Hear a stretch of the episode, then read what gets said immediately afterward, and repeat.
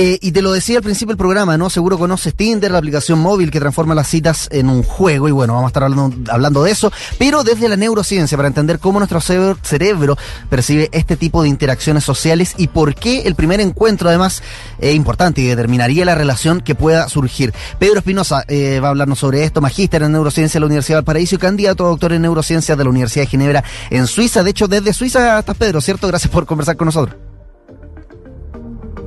Sí, sí, exactamente. Eh, estoy acá desde Suiza, muchas gracias por la invitación. Y, nada, eh, estoy aquí para contarle un poco sobre qué pasa en nuestro cerebro con y las citas Tinder. Oye, Pedro, eh, en, todo caso, para partir no sentando las bases, yo creo que muy pocos, o por no decir nadie de los que nos está escuchando puede que no sepa lo que es Tinder, pero así en un tweet bien cortito, eh, ¿qué es Tinder y qué también lo hizo como objeto interesante de análisis? Porque no es eh, la primer, el primer cruce que hay entre tecnología y relaciones amorosas o citas, derechamente, ¿no? O sea, ya existían anteriormente por el 2000, desde que empezó el Internet, este tipo de cuestiones, pero Tinder es más o menos reciente. Entonces, ¿de qué se trata y por qué quisiste analizarlo?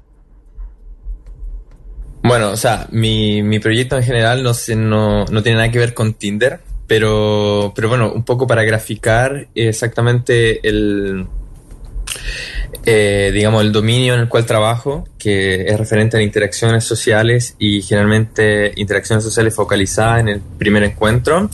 Eh, bueno, Tinder es una, digamos, una metáfora interesante para comprender un poco ese, ese fenómeno. Y bueno, como tú bien decías, eh, sí, esta es una aplicación en la cual eh, podemos, digamos, eh, pasar fotos, ¿cierto? Y podemos aceptarla o rechazarla. Y cuando si otra persona también acepta nuestra foto, hacemos un match y de ahí se abre un hilo, ¿cierto? Para, para iniciar una conversación y posiblemente las personas ideal general que vayan a una cita y se conozcan. Entonces, en realidad lo que yo estudio es saber, bueno, qué pasa eh, en esta primera cita, qué pasa en el cerebro. Y, bueno, qué es necesario para, por ejemplo, concretar una segunda cita. Ahora, cuéntanos también cómo se estudia la, la, percepción de la interacción social, porque hay muchos, digamos, análisis que se hacen a partir de ratones, entiendo que esta no es la excepción también, pero cómo se puede extrapolar una interacción social que se hace entre animales a lo que ya es mucho más eh, complejo, que se hace entre humanos. Eso es muy interesante, eh, pero partimos de la base, por ejemplo, que muchos animales, nosotros compartimos eh, muchas eh, características del comportamiento social con animales. Por ejemplo, incluso los ratones, que pues, puede verse que son eh, muy alejados a nosotros, tienen comportamientos sociales bastante similares. Por ejemplo, como tienen comportamiento maternal, tienen jerarquías, por ejemplo, etcétera. Una, una, una serie de, de cosas que son innatas porque que, digamos, eh, se adquieren eh, de manera natural y, que son algunas bases también, algunas cosas de las que nosotros también eh, tenemos en nuestra sociedad. Mm. Entonces, desde ese punto de vista es interesante. Eh, ahora, lo que también a mí me llama la, atención es cómo eh, el primer encuentro, más allá, como tú bien dices, ¿no? Si que en Tinder o, en otro tipo de relación social, pero el primer, el, primer encuentro también es muy determinante de lo que va a ser eh, el resto de la, de la interacción social, ¿no? puede sonar un poco, un poco obvio, en el sentido de que si una interacción placentera va a todo funcionar bien, pero, pero ¿de qué manera esto sistematiza también? ¿Cuál es la, data que, que tú has podido recoger? Exacto. Eh, por ejemplo, eh, nosotros trabajamos con, eh, como tú bien decías anteriormente, con, con roedores, por ejemplo, y al igual que los humanos, pueden tener, yo en general, lo que trato de, de, de, clasificar son dos tipos de interacciones. Una que es positiva y otra que es negativa. Entonces la interacción positiva es la que todos podemos reconocer cuando encontramos a alguien que cae muy bien, por ejemplo, o por ejemplo tú vas con tu perro y encuentra y tu perro encuentra a otro perro que es muy amistoso y empiezan como a olerse, mm. cierto, a jugar entre ellos, etcétera. Es un comportamiento muy natural y este en general como es la base del comportamiento social positivo. En general los comportamientos sociales de manera general eh, son positivos porque por eso nos gusta juntarnos con amigos, por eso nos gusta ir de fiesta. Es una cosa que se codifica nuestro cerebro de, una manera positiva, es recompensante, decimos. Ahora, ¿cuál es la parte del, cerebro, Pedro, que, entra acá en juego, la, región, digamos, que está involucrada justamente en, en definir ¿me gustó o no me gustó esta primera interacción que tuvimos? Exacto. En la, en la parte del cerebro se llama núcleos accumbens y esta región cerebral eh, es donde principalmente se secreta la dopamina. Y como podemos, como cultura, digamos, popular, eh, se sabe que la, dopamina, ¿cierto?, es la sustancia química que, que se secreta cuando lo pasamos bien, eh, por ejemplo, cuando te comen un chocolate, cuando, no sé, vas de fiestas, cuando te comes una, no sé, son de Valparaíso, son una chorrillana, por ejemplo, las cosas que nos dan placer siempre siempre se relacionan con la, con la dopamina. Entonces, eh, lo que se ha visto en general, o que ya un poco conocido, que en realidad este neurotransmisor, esta sustancia química, se secreta también con interacciones sociales. Y, ahí radica, ¿cierto?, eh, por qué tanto animales como nosotros los humanos nos gusta eh, vivir en sociedad de manera general. Por eso, por eso tenemos grupos de amigos y etcétera, porque en realidad la base, la base de ese comportamiento es positivo. Sin embargo, eh, también puede ser negativo y podemos tener malas experiencias. Mm. Y un poco ahí, como tornando un poco atrás con respecto al ejemplo de Tinder, que en realidad cuando nosotros conocemos a alguien y solamente lo único que tenemos para poder eh, decir si nos gustó o no es solo la foto, mm. eh, en realidad la primera cita en este caso sería el momento de la verdad porque en, en, ese punto es donde nosotros vamos a poder entender si esta persona cumplió con nuestras expectativas o no. Y, bueno, eh, haciendo de nuevo la comparación con animales, con animales sucede exactamente lo mismo. Eh, nosotros ponemos... Al, no, no, dale, dale, los animales, por favor. No, por favor, dile tú. Sí, sí que, que mm, entonces, claro, entonces nosotros, por ejemplo, eh, los animales podemos hacer interaccionar con animales que son más jóvenes, por ejemplo, que tienden a ser más juguetones, por así decirlo, y eso es como nuestro modelo de interacción social positiva. En cambio, por ejemplo, cuando tú pones un, animal macho a interaccionar con otro macho, pero que es más viejo y, eh, y es muy territorial, etcétera, y obviamente hay una competición ahí. Y esa interacción social eh, se dice que, o sea, nosotros hemos comprobado que es negativa. ¿Por qué? Porque posteriormente, eh, cuando exponemos a los animales nuevamente para que estén juntos, siempre hay una preferencia por el que fue simpático, obviamente, y siempre hay una aversión y una evasión a este otro que fue territorial y que fue un poco más agresivo, podríamos decirlo. Y, bueno, con, con, este modelo muy básico, después nosotros nos hacemos las preguntas, bueno, ¿qué sucede en el cerebro? Y ahí hemos identificado que en este núcleo cerebral pasan varias cosas. Y así como se codifica la interacción social. Oye, Pedro, una, acá una pregunta casi filosófica, ¿no? Pero estamos hablando de una interacción, una relación que luego evaluamos como positiva o bien negativa, pero qué es positivo y negativo al final, ¿no? También es, un constructo eh, que puede ser distinto dependiendo de cómo te criaste, con quién te criaste, tu país, eh, etnia, eh, etcétera. Hay un montón de factores que puedan decir, bueno, lo que para ti es positivo, quizás para mí no lo es tanto o es derechamente negativo. Entonces, ¿cómo definimos cuando una interacción es positiva y cuando una interacción es negativa?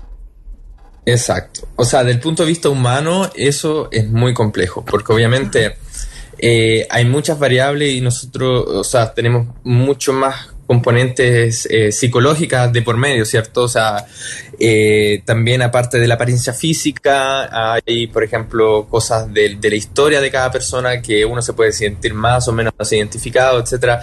Somos animales, digamos, bastante complejos los humanos. Mm. en el caso de los animales es bastante más sencillo. Y, en general nosotros eh, determinamos cuando es positivo o negativo cuando eh, hay una versión o un intento de una aproximación cuando eh, en este caso los sujetos se ven otra vez. Y, eso es como la base, la base de todo. Por ejemplo, si, porque si a un animal le gusta algo, va a seguir haciéndolo muchas veces. Y si a un animal no le gusta algo, por ejemplo, se siente agredido o, o, siente aversión por algo, lo va a dejar de hacer directamente. Mm. Eh, es bastante más básico eh, desde ese punto de vista. Claro, se define al final más que, eh, digamos, por lo percibido, uno define ese positivo o negativo entonces por el, el, efecto, ¿no? La causalidad, cuál es la secreción que está ocurriendo a nivel cerebral, como por ahí va un poco más, porque es lo más objetivo que se puede hacer, ¿no? El resto es todo subjetividad. Exacto. Exactamente. Y lo que nosotros medimos principalmente es el comportamiento y como te decía, es principalmente el comportamiento de la, de la segunda cita. Mm. En realidad eso va a definir eh, la percepción que, que, en este caso de, la experiencia, porque si la segunda cita, digamos, o la segunda experiencia, ¿cierto? Que esto se hace de manera controlada a veces en un, en un laboratorio. Eh, en esta segunda exposición, eh, cuando hacemos como el animal como elegir si quiere ir a donde estaba, digamos, el sujeto que vio el día anterior o no.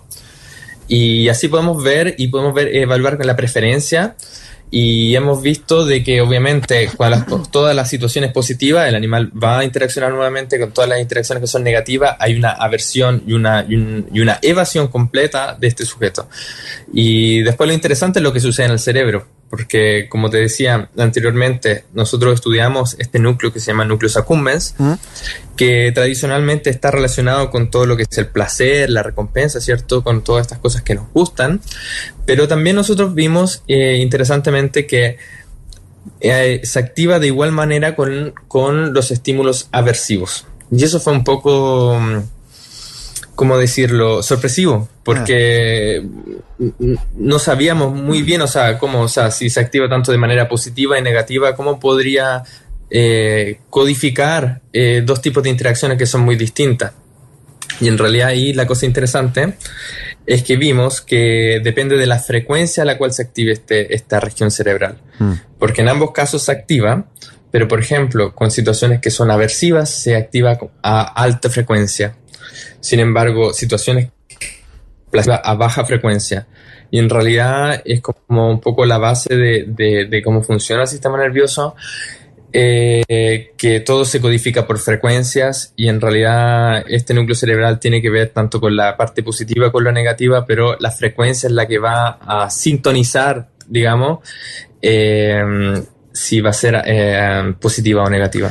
Oye, Pedro, qué, interesante. De hecho, lo recuerdo a los que nos están escuchando por la radio. Estamos conversando con el magíster en neurociencia de la Universidad del Paraíso, Pedro Espinosa, también candidato a doctor en neurociencia de la Universidad de Ginebra, en Suiza, em, sobre cómo funciona nuestro cerebro con las distintas interacciones sociales. No Tinder puede ser una, una explicación, una metáfora de aquello, pero eh, interacciones sociales en general. Y, en esa misma línea, eh, y ya nos queda poquito tiempo, pero eh, me, me interesa saber cuánto, a ver, son dos cosas, pero están un poquito vinculadas, ¿no? Si es que hay alguna que pese más en el cerebro, digamos, si es que tenemos una experiencia positiva versus una experiencia negativa, ¿hay alguna que prevalezca más que la otra? Si es que se ha podido hacer esa comparación o hay alguna hipótesis al respecto. Y lo segundo, eh, que, y digo que también está vinculado porque, por ejemplo, conocemos el trastorno de estrés postraumático, ¿no? Pero eso tiene que ver con situaciones mucho más intensas que eh, una interacción social o una cita, pero también en la línea de la prevalencia, ¿por cuánto tiempo se queda esta sensación negativa o sensación positiva y puede afectarnos en, nuestra vida? Si que algo lo, lo vimos, no sé, a los 15 años, ¿puede a los 50, 60 seguir determinando nuestro comportamiento? Sí, es una excelente pregunta. Ahora, eh, respecto a lo primero, eh, lamentablemente si las experiencias negativas o cuando esta región cerebral cierto se activa a alta frecuencia, eh, lo que hemos visto nosotros que está sobre, digamos, a la baja frecuencia. Entonces, en realidad las experiencias negativas tendrían a a estar sobre la experiencia positiva. Y que tiene un poco de sentido porque la experiencia negativa, en realidad, desde el punto de vista evolutivo, eh, tiene mucho que ver con mantener la supervivencia de la especie. También las positivas, obviamente, por ejemplo, la reproducción, pero también eh, eh, someterse a un, por ejemplo, a un estrés, a un trauma de manera negativa obviamente se, se, activan muchas otras zonas del cerebro que tienen que ver con eh, huir, por ejemplo, o evitar ese peligro, porque obviamente lo que queremos es preservar eh, la especie.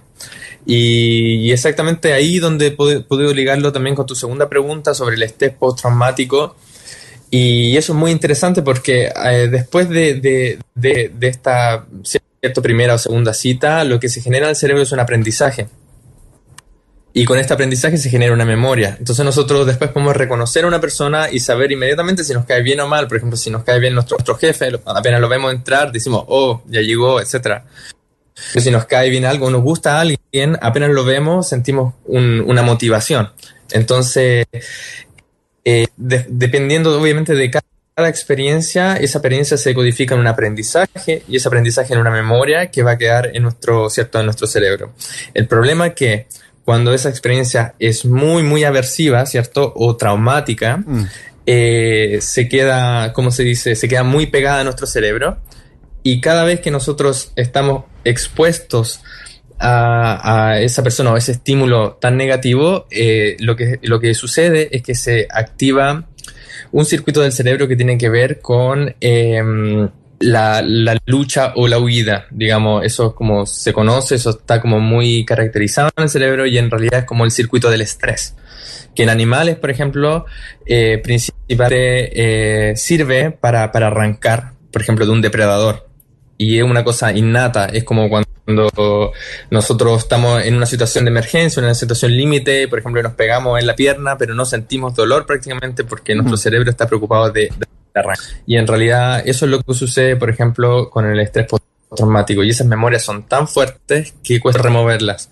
Y en general se genera un estrés permanente. Oye, Pedro, muchas gracias por compartir con nosotros. Súper interesante la conversa. Era magíster en neurociencia de la Universidad del Paraíso, Pedro Espinosa. Abrazo grande, que estés bien. Muchas, muchas gracias a ustedes por la invitación.